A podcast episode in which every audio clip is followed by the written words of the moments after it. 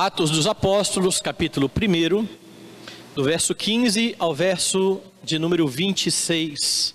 Nós temos assim: Naqueles dias levantou-se Pedro no meio dos irmãos. Ora, compunha-se a assembleia de umas 120 pessoas e disse: Irmãos, convinha que se cumprisse a escritura que o Espírito Santo proferiu anteriormente por boca de Davi acerca de Judas, que foi o guia daqueles que prenderam Jesus. Porque ele era contado entre nós e teve parte neste ministério. Ora, este homem adquiriu um campo com preço de iniquidade e precipitando-se, rompeu-se pelo meio e todas as suas entranhas se derramaram. E isto chegou ao conhecimento de todos os habitantes de Jerusalém, de maneira que em sua própria língua esse campo era chamado Aceldama, isso é, campo de sangue. Porque está escrito no livro dos Salmos: Fique deserta a sua morada, e não haja quem nela habite, e tome outro o seu encargo. É necessário, pois, que dos homens que nos acompanharam todo o tempo que o Senhor Jesus andou entre nós, começando no batismo de João, até o dia em que dentre nós foi levado às alturas, um destes se torne testemunha conosco da sua ressurreição. Então propuseram dois: José, chamado Barsabás, cognominado Justo, e Matias. E orando disseram: Tu, Senhor, que conheces o coração de todos, revela-nos qual destes dois tens escolhido para preencher a vaga neste ministério e apostolado, do qual Judas se transviou, indo para o seu próprio lugar, e os lançaram em sortes, vindo a sorte recair sobre Matias, sendo-lhe então votado o lugar com os onze apóstolos. Vamos orar nesse instante? Eterno Deus e soberano Senhor, nós exaltamos, Pai, o teu nome. Nós Agradecemos porque nesta noite do dia do Senhor temos privilégio de nos achegar ao Senhor, prestar culto, culto devido ao teu nome, poder, ó Deus, ouvir a tua voz por meio da tua palavra, ser orientados por ti. Nós rogamos, ó Deus, que o Senhor venha com a tua palavra bendita falar ao nosso coração, instruir a nossa vida Pois sabemos, ó Deus, que a tua palavra é a lâmpada para os nossos pés e a luz para o nosso caminho. Confiados, ó Deus, nesta verdade da tua palavra, é que nós nos colocamos agora com os ouvidos bem abertos diante da tua voz. Fala conosco, em nome de Jesus. Amém. Meus irmãos, a igreja é edificada pelo Senhor Jesus Cristo. Foi esse o texto que nós lemos durante a liturgia. A promessa do Senhor Jesus Cristo, depois da resposta de Pedro, dizendo: Tu és o Cristo, o Filho do Deus vivo, foi: Tu és Pedro, sobre esta pedra edificarei a minha igreja e as portas do inferno não prevalecerão sobre ela. Jesus é o grande edificador da igreja, e nós temos visto aqui no livro de Atos dos Apóstolos, que esse livro tem sido bem chamado de Atos do Cristo ressurreto. Este é um bom nome para o livro de Atos dos Apóstolos, pois Lucas começa a contar aqui aquilo que o Senhor Jesus faz por meio dos seus apóstolos, depois de ressurreto, a fim de edificar a sua igreja. E já que a igreja é edificada pelo Senhor Jesus, ela deve ouvir a sua voz, deve obedecer aos seus mandamentos. Mas infelizmente muitas comunidades, muitas igrejas dos nossos dias tomam as suas decisões pautadas no pensamento de homens, pensando nas, de forma bastante pragmática, deu certo, então vamos fazer, ao invés de olhar para a Escritura e tentar observar o que é que o Senhor tem para a sua igreja, qual é a vontade de Deus para a sua igreja. E o texto que nós lemos aqui, de Atos, capítulo 1, do verso 15 até o verso de número 26, demonstra como a igreja se portou quando teve de tomar uma importante decisão. Só relembre comigo aqui o que, que tinha acontecido e que nós vimos no sermão do domingo passado. A igreja, em obediência ao Senhor, tinha voltado para Jerusalém e eles permaneceriam ali em Jerusalém até que do alto fossem revestidos de poder com a descida do Espírito Santo. Ou seja, durante dez dias, desde a ascensão de Jesus, que ficou 40 dias ressurreto andando entre os discípulos, até o dia de Pentecoste, que é o quinquagésimo dia depois da Páscoa, do quadragésimo dia ao quinquagésimo dia, dez dias então, a igreja está orando, está buscando ao Senhor em oração. Se vocês olharem aí o versículo 15, é, vocês vão ter o seguinte: naqueles dias levantou-se Pedro no meio dos irmãos. Em quais dias? Nesses dias, nesses dez dias entre a ascensão de Cristo e a descida do Espírito Santo. E conforme o relato aqui de Lucas, a igreja que está reunida em Jerusalém era composta de cerca de 120 pessoas. E é claro que esse não é o número completo daqueles que seguiam a Jesus. Como é que nós sabemos disso? Porque quando Paulo escreve a epístola aos Coríntios e fala da ressurreição, uma das provas da ressurreição é que Jesus Cristo apareceu vivo a mais de 500 irmãos. E muitos deles viviam até aqueles dias, segundo o que dizia Paulo. Mas o grupo que está ali em Jerusalém é esse grupo, é essa assembleia que tem umas 120 pessoas. Ah, surge então uma questão importante para a igreja. Qual é a questão? Judas havia se desviado. O corpo apostólico escolhido pelo Senhor Jesus Cristo era de doze apóstolos, fazendo assim um paralelo com as doze tribos de Israel. Esse número não foi um número aleatório. Jesus simplesmente falou: ah, vai ser doze porque eu vou inventar isso agora. Não. Os doze apóstolos apontavam para as doze tribos ali de Israel e para essa continuidade do povo de Deus.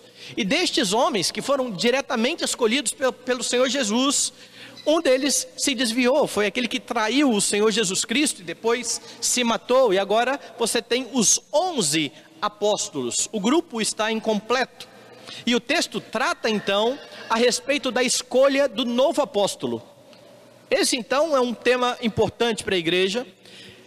É uma decisão importante que a igreja tem de tomar. Como é que a igreja escolhe o novo apóstolo. É isso que nós vamos ver nessa noite. Você vai olhar do versículo 15 até o versículo 20 e perceber que a escolha do novo, do novo apóstolo estava predita no Antigo Testamento. Veja aí do verso 15 ao verso 20. Naqueles dias levantou-se Pedro no meio dos irmãos. Ora, compunha-se a assembleia de umas 120 pessoas e disse: Irmãos, convinha se cumprisse a Escritura, que o Espírito Santo proferiu anteriormente por boca de Davi acerca de Judas, que foi o guia daqueles que prenderam Jesus, porque ele era contado entre nós e teve parte nesse ministério. Ora, este homem adquiriu um campo com o preço da iniquidade e, precipitando-se, rompeu-se pelo meio, e todas as suas entranhas se derramaram. E isto chegou ao conhecimento de todos os habitantes de Jerusalém, de maneira que em sua própria língua este campo era chamado Aceldama, isso é campo de sangue. Porque está escrito no livro dos Salmos: Fique deserta a sua morada e não haja quem nela habite, e tome outro o seu encargo. A escolha do novo apóstolo foi predita no Antigo Testamento. É isso que você tem aqui nestes primeiros versículos. E Pedro, que está se levantando aqui como o porta-voz desse grupo, nessa assembleia de 120 pessoas, passa a citar o Antigo Testamento. E isso é, bastante importante. Veja o que ele diz: é, Irmãos, irmãos, convinha que se cumprisse a Escritura Pedro não tem a menor dúvida de que tudo aquilo que havia acontecido até então estava predito nas Escrituras. E é assim que a igreja deve começar a pensar naquilo que ela vai fazer. As Escrituras dizem a respeito disso. Qual é a orientação da Bíblia? E então eles leem o seu contexto por meio daquilo que as Escrituras já diziam. Então ele cita que o Antigo Testamento já tratava a respeito deste assunto.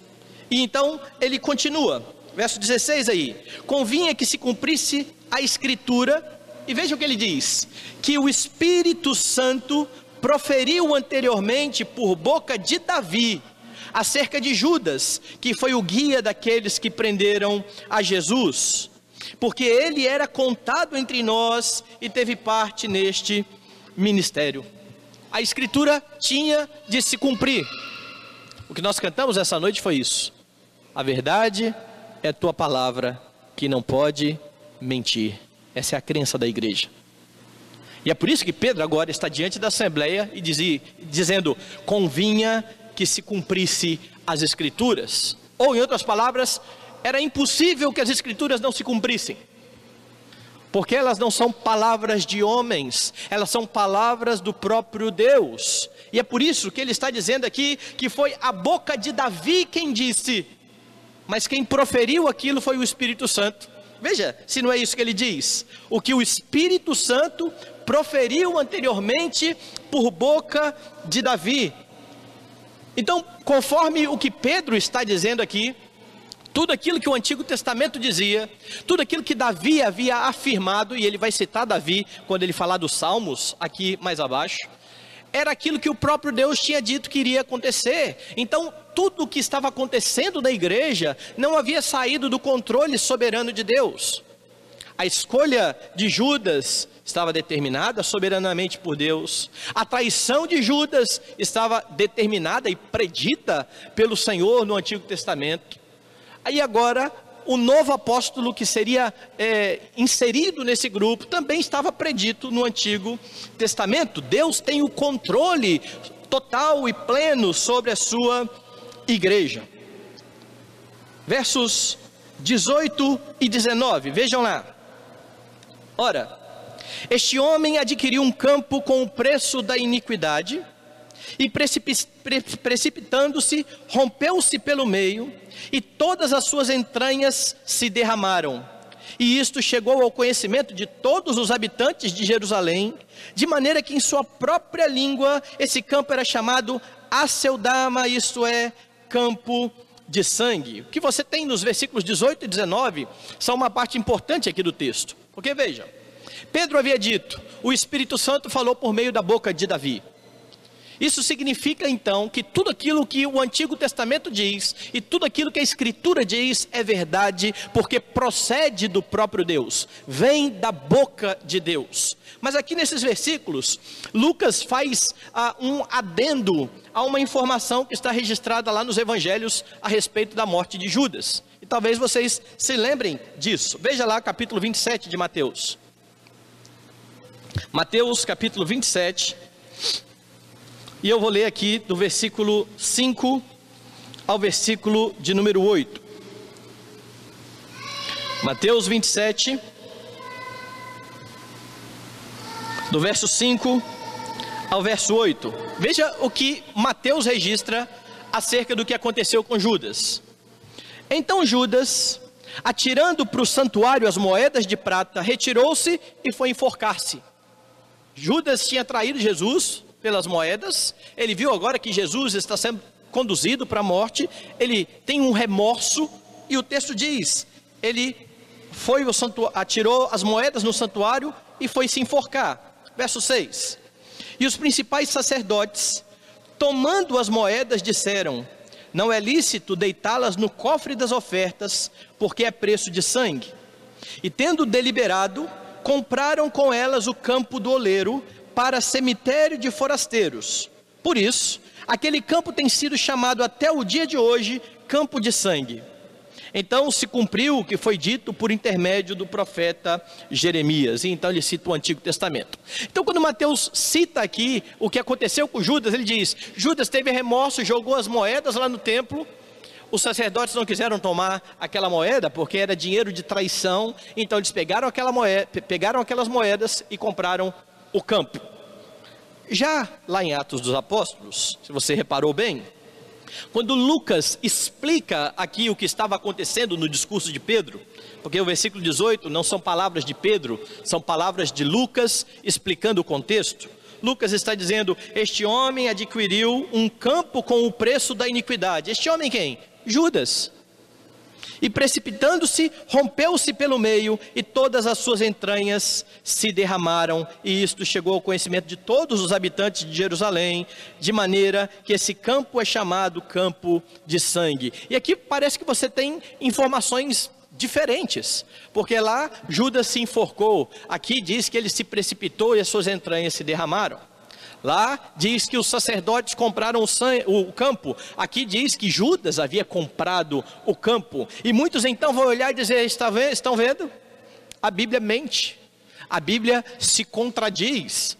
Mas Pedro, aqui no seu discurso, está dizendo que o que está na Escritura vem por boca do Espírito Santo. E se vem por boca do Espírito Santo, não há contradições. E é muito fácil você pensar e explicar o que está acontecendo aqui. Lucas não está contradizendo Mateus, na verdade, ele está dando mais informações a respeito do que tinha acontecido lá. primeira delas, do que diz respeito à compra do campo. Judas não comprou diretamente o campo, mas indiretamente foi ele que comprou, porque o dinheiro era dele. Quando ele tentou devolver as moedas, os sacerdotes não quiseram tomar aquelas moedas para ele, dizendo: não, não convém que peguemos essas moedas, isso é dinheiro de sangue. Então eles pegam as moedas e compram o, o, o campo, mas eles estão comprando com o dinheiro de Judas. E é por isso então que Lucas está dizendo que Lucas adquiriu um campo, que Judas adquiriu um campo com preço de sangue. Essa é a primeira coisa. A segunda questão: uh, este homem se enforcou ou as suas entranhas se derramaram? Ambas as coisas. Possivelmente o que tem acontecido é que ele se pendurou perto de algum penhasco, enforcou-se, a corda pode ter arrebentado e ele batido no despenhadeiro e de fato ter se aberto. Elas, as informações não se contradizem, elas se complementam. E é isso que Lucas está fazendo. Ele está adicionando um pouco mais de informação àquilo que os evangelhos já falavam a respeito da morte de Judas. A escritura não pode mentir. Ela vem da boca de Deus. E aí então, depois que Lucas faz esse, é, esse, essa explicação, ele chega lá no versículo 20 e então cita diretamente as Escrituras. Veja que Pedro tinha começado a dizer isso convinha que se cumprisse as escrituras. E agora ele vai dizer quais foram as escrituras que se cumpriram. Veja aí, verso 20. Porque está escrito no livro dos Salmos: Fique deserta a sua morada, e não haja quem nela habite, e tome outro o seu encargo. Ele faz duas citações, dois trechos de dois salmos é, diferentes. Primeiro, o Salmo 69, 25 é a primeira citação que ele faz aí. Pedro pega o Salmo 69, 25, onde você tem ali uma maldição que o salmista profere contra os inimigos de Deus e aplica essa maldição a Judas. Ele está literalmente dizendo que aquilo que o salmista proferiu contra os inimigos de Deus se cumpria em Judas. E ele aplica esse texto a ele. Um detalhe, vá lá no Salmo 69, e você vai ver do que trata o salmo. Salmo de número 69.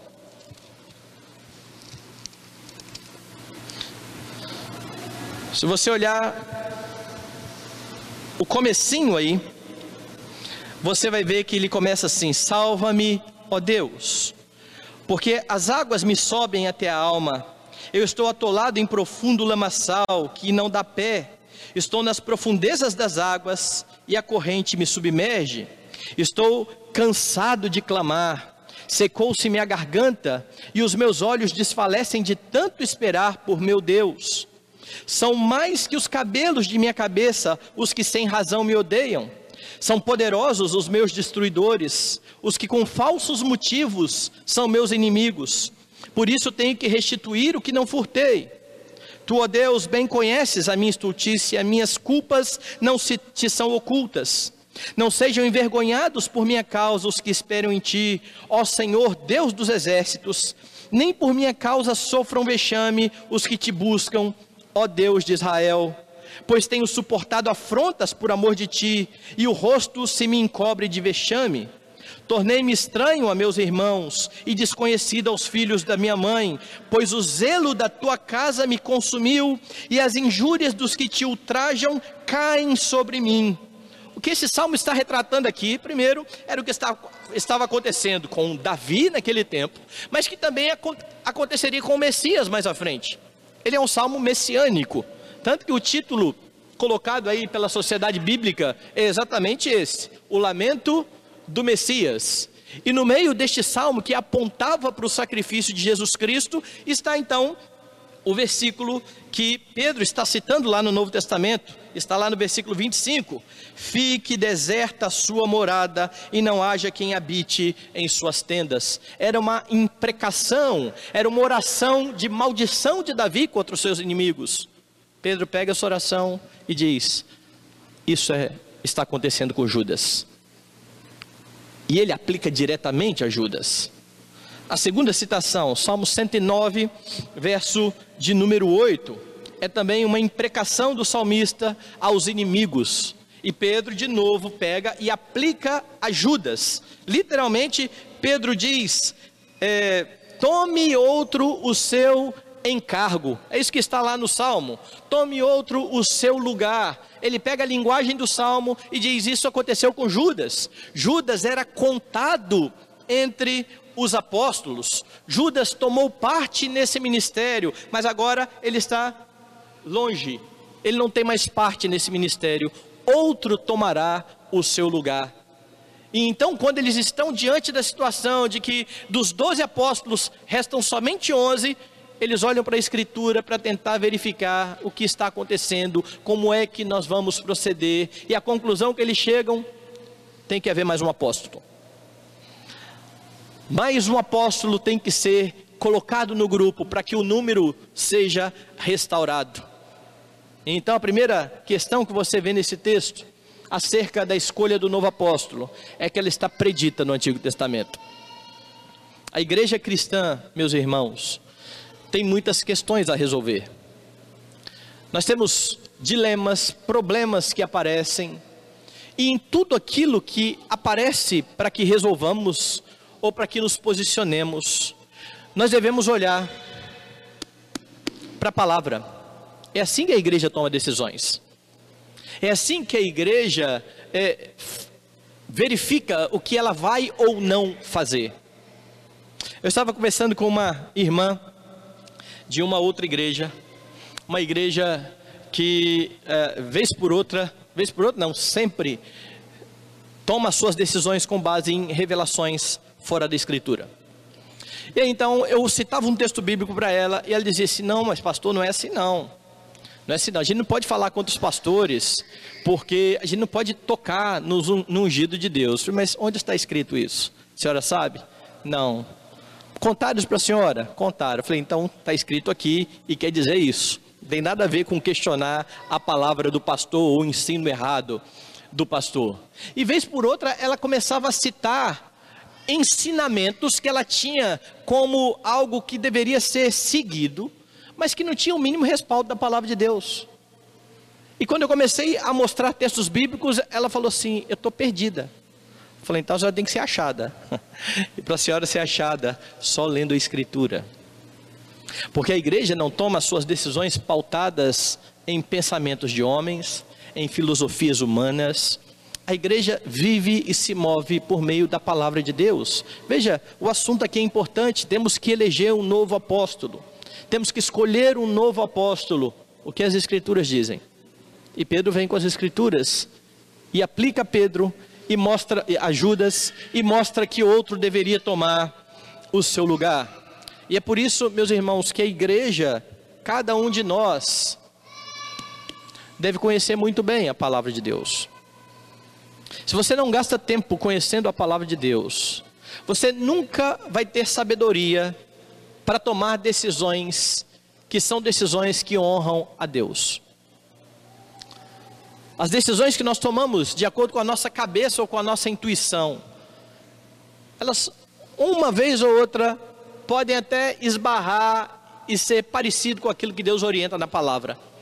Mas a forma de se tomar decisão deve ser olhando a palavra de Deus. Aprendamos isso com a igreja primitiva. Tudo aquilo que o Senhor deixou registrado nas Escrituras acerca da igreja estava se cumprindo e vai se cumprir. Tudo aquilo que ainda não foi cumprido se cumprirá, e é por isso que nós podemos descansar nisso. Mesmo em meio a um tempo em que tem tanto falso mestre dentro da igreja, tanto falso profeta, até isso está lá. Jesus falou a respeito disso. Estarão lobos devoradores entre vocês. Paulo fala a respeito disso. Os tais são falsos apóstolos que tentam se transformar em obreiros de Cristo. Pedro fala a respeito disso. Assim como no meio do povo surgiram falsos, é, falsos profetas, haverá entre vós falsos mestres não há novidades. Às vezes nós nos espantamos dizendo, mas por que, que tem tanta confusão na igreja? Porque a Bíblia diz que teria. Porque a Escritura simplesmente diz que essas coisas aconteceriam. E como é que nós lidamos com isso? Conhecendo a palavra. Gastando bastante tempo em conhecer o Evangelho, a lei do Senhor. Creia que tudo o que está aqui na Escritura se cumprirá, porque é inspirado pelo Espírito Santo. Foi falado por homens, foi falado pela boca de Davi, pela boca de Pedro, pela boca de Mateus, pela boca de tantos outros, mas foi proferido pelo Espírito Santo. É assim que Pedro é, diz na sua epístola: homens santos falaram da parte de Deus, movidos pelo Espírito Santo, e a ideia de movidos pelo Espírito Santo ali é de um barco que, quando issa suas velas, é levado pelo vento. Essa é a ideia de movido pelo Espírito Santo. Essa é a palavra de Deus bendita, a qual devemos dar ouvidos. E diante dos seus problemas, e diante dos seus dilemas, o mesmo. A bendita palavra do Senhor. Crentes têm abandonado a palavra do Senhor e têm dado ouvidos a conselhos seculares. Crentes têm abandonado a palavra do Senhor e a instrução do Senhor para a sua vida e para a sua piedade e procurado conselho com pessoas que não temem a Deus e que têm os seus pressupostos todos distantes de Deus. Nós não precisamos, nós precisamos nos ater à Escritura ela é suficiente para a nossa vida e para a nossa piedade. Você tem problemas? Certamente você tem, como eu tenho. Como é que você resolve os seus problemas? Onde é que você busca conselho? Onde é que você busca sabedoria? A palavra de Deus está aqui. Deus nos deu, ela é inspirada pelo Espírito Santo, ela guia a nossa vida. Segundo Paulo, toda a escritura é inspirada por Deus e útil para o ensino, para a correção, para a educação na justiça, a fim de que o homem de Deus seja perfeito e perfeitamente habilitado para toda boa obra. No dia que nós é, comemoramos o dia da Bíblia, é bom lembrar dessas verdades. Nós temos em nossas mãos a palavra bendita de Deus, palavra que norteou e orientou a igreja quando ela teve que escolher um novo apóstolo. É preciso enfatizar algo aqui. Se Deus direciona o seu povo e a sua igreja por meio da Escritura, você precisa conhecer a palavra, não é opcional. Ainda que você diga, eu não gosto de ler, a ordem de Deus é medita de dia e de noite. Deus não diz, quem goste de ler, medite de dia e de noite. A ordem é para todos. Minha mãe dizia algo interessante: manda quem pode e obedece quem tem juízo. Então, se Deus ordena a sua igreja a conhecer a palavra, a sua igreja tem que conhecer, dedique-se ao estudo sério da Bíblia. Esse ano vai se findando e talvez você vai começar a fazer planejamento e até promessa Coloque entre seus planejamentos: esse ano eu vou ler a Bíblia. Se você ainda não fez de forma completa até hoje. Esse ano eu vou ler toda a Bíblia, de Gênesis a Apocalipse. Busque lá um programa, um cronograma de leitura bíblica e dedique-se ao estudo da Escritura. Eu sei que às vezes dá preguiça, mas Deus manda a sua igreja fazer isso. Continue aí em Atos dos Apóstolos. A escolha do novo apóstolo, primeiro, ela estava predita nas Escrituras. A escolha do novo apóstolo foi de alguém que tinha qualificações para tal. Veja do verso 21 ao verso 23. É necessário, pois, que dos homens que nos acompanharam todo o tempo que o Senhor Jesus andou entre nós, começando no batismo de João até o dia em que dentre nós foi levado às alturas, um destes se torne testemunha conosco da sua ressurreição. Então propuseram dois: José, chamado Barsabás, cognominado Justo, e Matias. Então veja como que as coisas estão caminhando aqui. Primeiro, eles verificam na escritura o que estava acontecendo. De fato, tinha que se cumprir a escritura. Judas iria trair e outro teria que assumir o seu lugar. Eles constatam então a necessidade. É isso que eles dizem no verso 21. É necessário. Não era algo que a igreja fez e talvez pudesse não fazer. Não, eles estão dizendo que é necessário que isso ocorra. Agora então, ah, esse corpo apostólico vai ser restabelecido. Doze tribos, doze apóstolos. Mas talvez você já ligou a sua antena aí teológica e tem dito, mas são 13 apóstolos então. Porque Paulo vai ser escolhido como apóstolo, certo? Mais à frente, Paulo vai ser contado junto com os apóstolos. Mas não é que até nisso você tem um paralelo bastante interessante na Escritura? Quantas eram as tribos? Doze. Mas se você lembrar bem, um dos filhos de Jacó, ele não ganha possessão de terra. O nome desse filho é José. Por que, que José não ganha a possessão e tem ali a tribo de José?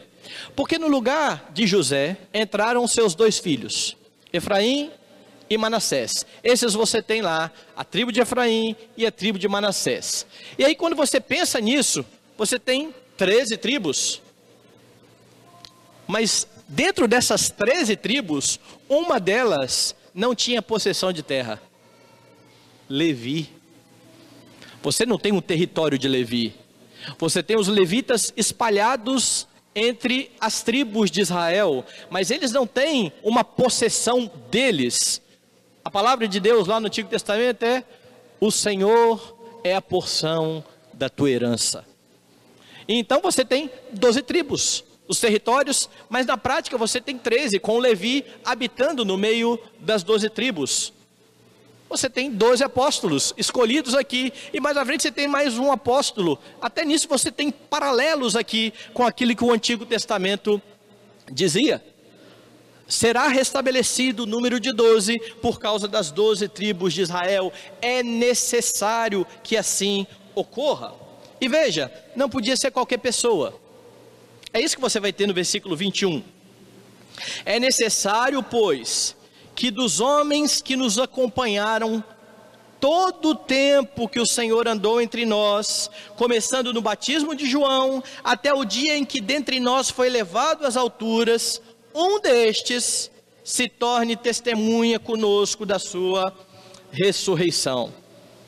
Era preciso que o escolhido, o novo apóstolo, tivesse andado todo o tempo com aqueles que Jesus discipulou, com aqueles que aprenderam diretamente da boca do Senhor Jesus Cristo, desde quando ele foi batizado lá por João, até o dia em que ele foi assunto aos céus. Alguém instruído e alguém disciplinado, treinado diretamente pelo Senhor Jesus Cristo.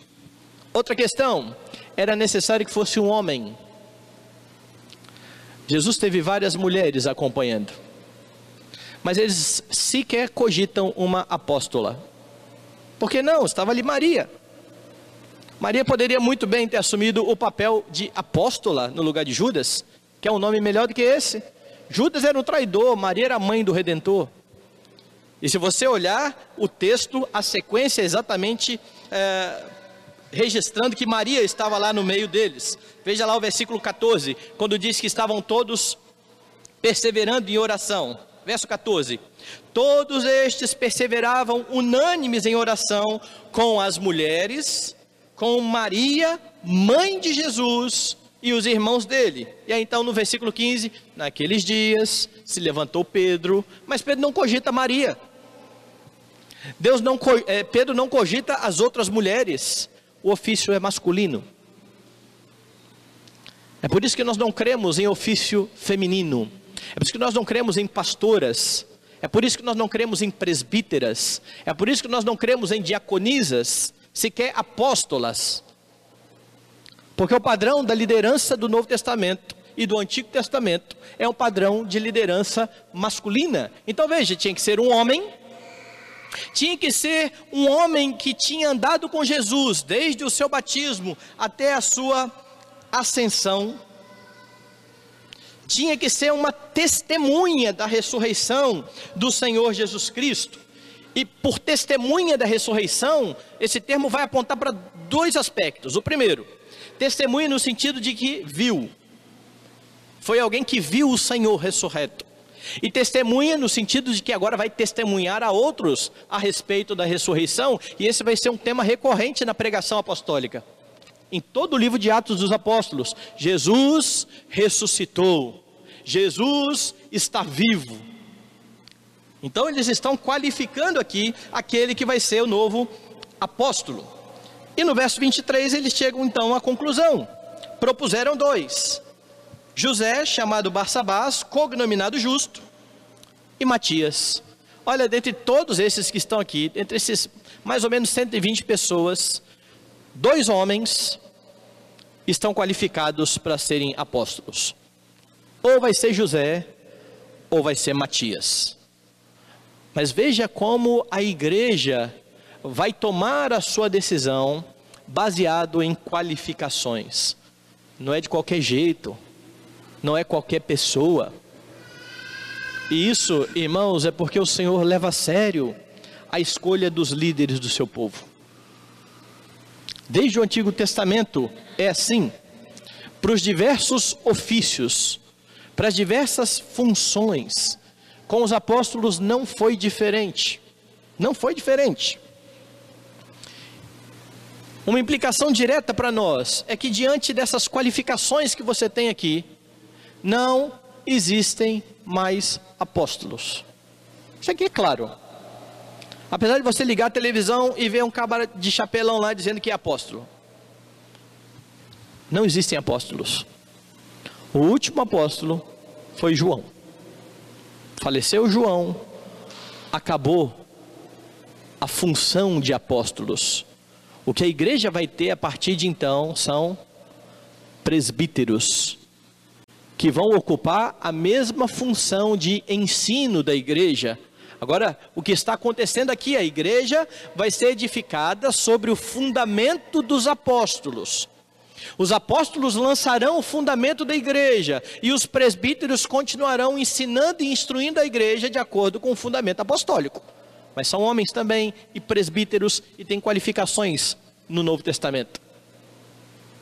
Não há apóstolos nos nossos dias, mesmo que eles se apresentem como tal. Aqueles que se dizem apóstolos estão usurpando uma função que não é deles.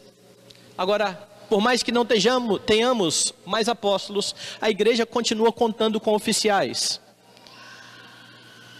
Aqui no começo, você vai ver no desenvolver de Atos, nós vamos ver nas mensagens, que tudo estava concentrado nestes homens. Estes homens, eles instruíam a igreja, eles oravam com a igreja, eles distribuíam os bens que eram é, arrecadados para aqueles que tinham necessidade. Mas mais à frente a igreja vai crescer um bocado. Eles não vão dar conta de fazer isso. Eles elegem diáconos para fazer o quê? Para fazer a função de distribuir e servir as mesas. E o que eles vão dizer é: não é razoável abandonar a pregação da palavra e oração para servir a mesa. Vamos escolher homens para isso. Os diáconos estão sendo instituídos e nós vamos nos dedicar à pregação e à oração. Mais à frente, não há mais menção a novos apóstolos, mas a igreja vai começar a eleger presbíteros. Qual é a principal qualificação dos presbíteros que você vê em Timóteo? Depois que ele diz que ele tem que ser irrepreensível, ele tem que ser apto para ensinar. Porque os presbíteros pastoreiam a igreja de acordo com a doutrina dos apóstolos. É por isso que ao eleger presbíteros, a igreja deve olhar para os homens que estão concorrendo ao cargo e pensar: Fulano de Tal ensina, Fulano de Tal conhece a Escritura, Fulano de Tal consegue convencer pela doutrina aqueles que estão contradizendo a ele, porque esses, essas são as qualificações que você vê para os presbíteros. Não tem jeito. Presbíteros ensinam, presbíteros pregam a palavra, presbíteros discipulam, porque eles são pastores do rebanho, e Deus pastoreia a sua igreja por meio da Escritura. Nós vemos presbíteros muitas vezes sendo eleitos da igreja por status. Ah, é um advogado, é um médico, é um juiz de direito, é isso, é aquilo, então nós vamos colocar como presbítero. Nós não escolhemos presbíteros assim. As qualificações são as bíblicas. Deus leva a sério isso, e é por isso que você tem tantas qualificações, tanto no livro de Timóteo quanto no livro de Tito, a respeito do trabalho dos presbíteros. Então, quando você tiver de eleger presbíteros, verifique estes, este homem que você quer eleger, que você quer dar o seu voto, ele tem qualificações. E se você almeja o presbiterato, e a Bíblia fala quem almeja o presbiterato, excelente obra almeja, adeque-se. Cresça no conhecimento da palavra do Senhor. Ensine. Ensine. Ah, mas eu vou ser um presbítero que não ensina. Ensine. Presbítero que não ensina é uma invenção nossa. De achar que o pastor ensina e os presbíteros administram de que cor nós vamos pintar a parede do prédio. E serve a ceia. Os presbíteros do Novo Testamento pastoreiam para que as ovelhas não venham sobre o rebanho. É isso que você vai ver lá no capítulo 20, aqui mesmo do livro de Atos dos Apóstolos. Presbíteros, vocês precisam ensinar. Membros, vocês precisam escolher presbíteros capacitados. Deus leva a sério essas qualificações. Então veja, a igreja vai escolher o novo apóstolo. Isso está no Antigo Testamento. As escrituras diziam, diziam. Quais são as características? O que, como que deve ser um apóstolo? Bom, tem que ser alguém que andou com Jesus desde o batismo até a ascensão, tem que ser um homem, tem que ser alguém que viu a, o Senhor ressurreto. E aí então, dois homens estão no páreo. E aí você vai ver que a escolha do novo apóstolo foi feita diretamente pelo Senhor, nos versos 24 a 26. Veja lá. E orando, disseram: Tu, Senhor, que conheces o coração de todos, revela-nos qual destes dois tens escolhido, para preencher a vaga neste ministério e apostolado, do qual Judas se transviou indo para o seu próprio lugar. E os lançaram em sortes, vindo a sorte recair sobre Matias, sendo-lhe então votado lugar com os onze apóstolos. Agora eles têm um dilema. Tem dois homens aqui que têm requisitos para o apostolado. Tem aqui José, tem aqui Matias. O que, que nós vamos fazer? A resposta vem do Senhor. E por que, que a resposta vem direto do Senhor? Os apóstolos são todos escolhidos diretamente pelo Senhor Jesus Cristo. Eles não são eleitos pela igreja. Os presbíteros vão ser eleitos pela igreja. Os diáconos serão eleitos pela igreja, mas os apóstolos são escolhidos pelo próprio Senhor Jesus Cristo. É assim que vai acontecer o chamado de Paulo mais à frente. Jesus vai vir diretamente a ele no caminho de Damasco e vai comissioná-lo. Só que aqui, como é que eles iriam fazer? O que, que eles fazem? Primeira coisa que eles fazem é orar. Veja no verso 24: orando, eles disseram, veja a, como eles estão orando: Tu, Senhor, que conheces o coração de todos. O Senhor é que sonda o coração, o Senhor é que sabe de fato todas as coisas. Revela-nos qual destes dois tens escolhido. O apóstolo é escolhido pelo Senhor. Nós estamos verificando as qualificações. Nós temos dois homens que têm qualificações. Senhor, qual dos dois o Senhor está escolhendo? E aí então, eles fazem mais uma menção na oração. Qual dos dois o Senhor tem escolhido para preencher a vaga neste ministério e apostolado do qual Judas se transviou, indo para o seu próprio lugar? Ou seja, esse novo apóstolo que o Senhor mesmo vai escolher, vai preencher o lugar de Judas, que foi para o seu próprio lugar, e aqui possivelmente uma menção ao serviço que Judas está prestando ao próprio Satanás. É isso que você tem no Novo Testamento. Judas vai ser o traidor e ele vai fazer isso como instrumento do próprio Satanás. E aí, então, depois de dizer isso e de orar isso, que eles fazem? Eles lançam sortes. E aí você fala, mas isso é bastante estranho. Olhe para o Antigo Testamento. O Antigo Testamento isso era bastante comum. E pense que a revelação de Deus ela é progressiva. É por isso que em Hebreus você vai ter é, o começo da carta dizendo: havendo Deus outrora falado muitas vezes, de muitas maneiras aos pais pelos profetas, nos últimos dias nos falou pelo Filho. Enquanto a revelação está sendo escrita, você tem vários meios em que Deus está falando ao povo, e no Antigo Testamento é comum lançar sortes. Agora, essa é a última vez que você vai ver isso acontecer. Depois do derramamento do Espírito Santo, você não tem mais menção a isso. Até porque você não tem essa escolha direta por Deus, exceto de Paulo. Você tem presbíteros eleitos pela igreja, baseado nas qualificações. Então a resposta de Deus para a igreja vem quando eles lançam sortes, prática comum no Antigo Testamento, e Deus escolhe Matias. Dos dois que tinham qualificações, era o Senhor, e a igreja aqui não tem a menor dúvida de que Matias está sendo escolhido pelo próprio Senhor, e é por isso que, depois que diz que a sorte recai sobre ele, é ele então votado lugar com os onze apóstolos. Eu já vi gente objetando isso, dizendo assim: eu acho que a igreja se precipitou a escolher Matias. Deus não mandou escolher Matias. Deus não mandou. E Paulo vai ser escolhido da frente. E aí vai ficar 13. Bom, isso eu já falei que dá para a gente fazer um paralelo bastante interessante no Antigo Testamento. Mas há algo para mim ainda mais claro. Nós vimos aqui que a igreja procurou nas Escrituras e Pedro aplicou os textos do Antigo Testamento àquilo que estava acontecendo com Judas. Eles não têm dúvida de que essa é a vontade de Deus. Não precisa Deus falar diretamente, eles já estão consultando as Escrituras. E o ponto para mim mais importante, sendo a escolha de um apóstolo, aquele que iria figurar no grupo que iria lançar os fundamentos da sua igreja, se a igreja estivesse sendo precipitada, eu não tenho dúvida de que haveria uma repreensão do Senhor, dizendo: não é esse aí não.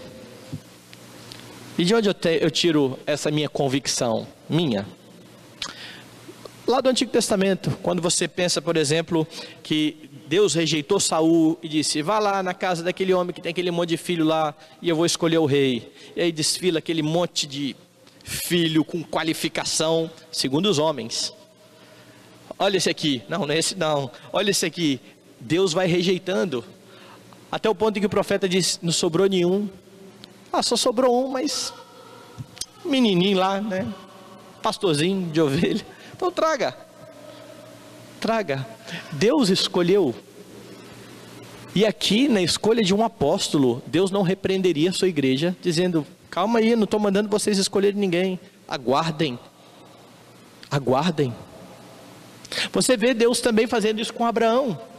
Abraão dizendo: Senhor, olha só, o Senhor, tudo bem, falou que me dá um filho, não tenho filho, então eu vou dar meu jeito aqui. O herdeiro vai ser o Damasceno Eliezer. Não, vai ser alguém nascido de você. Ele não muito contente com isso, não nasceu ninguém, então beleza. A esposa diz: Tome a minha serva, e agora tenho filho com ela, vai ser desse jeito. E nasce um menino, Ismael, e Deus fala assim: não, não é Ismael, vai ser aquele que eu escolher. Deus não deixa o seu povo fazer do jeito que eles querem, e Deus não está deixando a igreja fazer do jeito que ela quer. A igreja está pautada na palavra, ela está alicerçada no, nas escrituras e nas promessas do Antigo Testamento. Então eu não tenho dúvida de que a escolha de Matias veio da parte de Deus para que ele contasse aqui nesse corpo apostólico. E o que nós podemos pensar aqui em termos de aplicações para nós?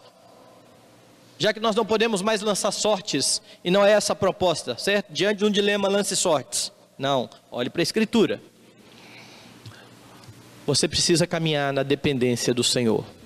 E a igreja estava dependendo do Senhor. Ela fez o que ela poderia fazer. Ela olhou a Escritura, ela verificou as qualificações, mas ela não poderia escolher o apóstolo. Ele foi escolhido pelo Senhor e eles dependeram totalmente do Senhor, como você deve depender do Senhor. Só que a forma como nós nos portamos é diferente. Como eu disse, nós não lançamos sortes. E é por isso também que nós não abrimos a Bíblia aleatoriamente em algum lugar, porque isso também é lançar sorte. Certo? Tem gente que diz: "Ah, meu Deus, estou com um problema hoje, deixa eu ver o que, que Deus vai falar para mim" e abre em qualquer lugar. Não faça isso. Você lança sorte. Leia as escrituras dentro do seu contexto. Busque saber o que o texto quis ensinar àqueles nossos irmãos do passado e aplique o texto à situação da sua vida, na dependência da iluminação do Espírito que dá um entendimento para aquele que é crente entender e compreender a revelação. Quando nós lemos a Bíblia, nós não fazemos baseados na nossa capacidade e na nossa inteligência e em como nós somos bons em interpretar textos, nós devemos fazer isso na dependência do Senhor.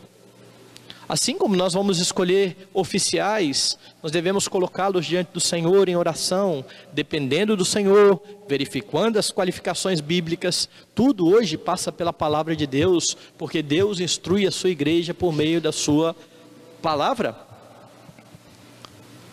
O que você tem aqui também é que Deus é aquele que sonda os corações, essa é a oração dos discípulos. Deus conhece o seu coração, Deus sabe o que você pretende com aquilo que você faz. Tudo está patente aos olhos do Senhor.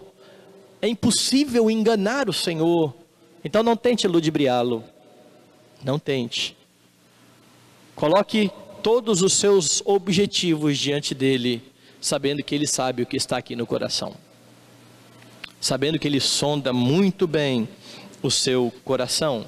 E isso serve também para aqueles que almejam ser líderes na igreja. Sonde o coração. Por que, que eu quero ser um líder da igreja? Eu já disse que a palavra é bem clara. Excelente obra almeja. Por quê? Para que Deus seja glorificado e a igreja seja edificada, para eu ter status, para eu ser bem visto. Sonde o seu coração. Enquanto a igreja continuar nessa nossa militância nessa terra, ela vai continuar dependendo do Senhor.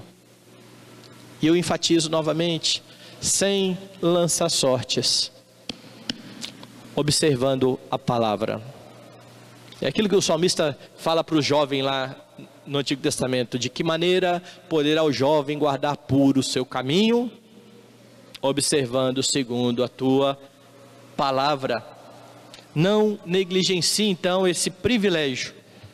Busque a direção de Deus em todo o tempo. Instrua o seu coração com a palavra de Deus, para que ele seja glorificado e para que a sua igreja seja edificada. O que você tem então aqui é que a escolha do novo apóstolo foi predita no Antigo Testamento.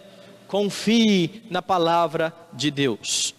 Confie naquilo que o Senhor ordena aqui. Mas Deus, eu queria tomar um caminho diferente. Não tome, confie. Ainda que isso vá contra o seu coração, contra a sua intuição, ou contra qualquer coisa que venha da sua emoção.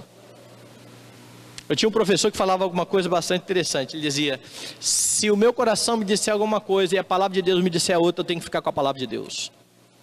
Porque o meu coração me engana, a palavra não me engana. O meu coração de vez em quando prega umas peças, mas Deus me instrui de forma reta e sábia. Olhe para as Escrituras. A escolha do novo apóstolo foi de alguém que tinha qualificações.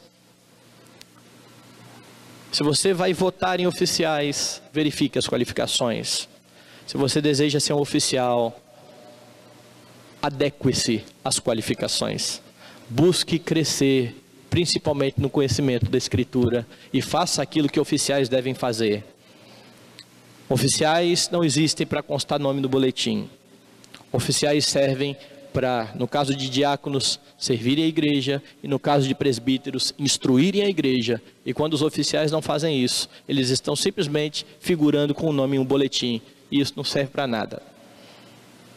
Adeque-se, busque as qualificações. A eleição, a escolha do novo apóstolo foi feita pelo Senhor. O Senhor Jesus Cristo está edificando a sua igreja, ele prometeu que faria isso. As portas do inferno não iriam prevalecer contra a igreja, pois ela estava sendo edificada por ele mesmo. E a igreja que estava em Jerusalém, orando em obediência à ordem de Jesus, olhou para a palavra do edificador, a fim de verificar quais eram as qualificações do novo apóstolo. Buscou a direção do Senhor Jesus para a escolha, porque os apóstolos eram escolhidos por ele e tinham que ser testemunhas da sua morte e ressurreição. Jesus é o dono da igreja, Ele é o dono da nossa igreja, e Ele vai edificar e capacitar e qualificar a nossa igreja, santificando-a até o dia final. Então, diante de qualquer problema, de qualquer dilema, de qualquer decisão que tenhamos que tomar, sigamos, sigamos aquilo que a igreja primitiva começou a fazer quando teve de tomar uma importante decisão na sua vida. Caminhe em obediência ao Salvador e em total dependência àquele que está edificando a sua igreja para apresentá-la no último dia, sem mácula e nem ruga, diante do seu Pai.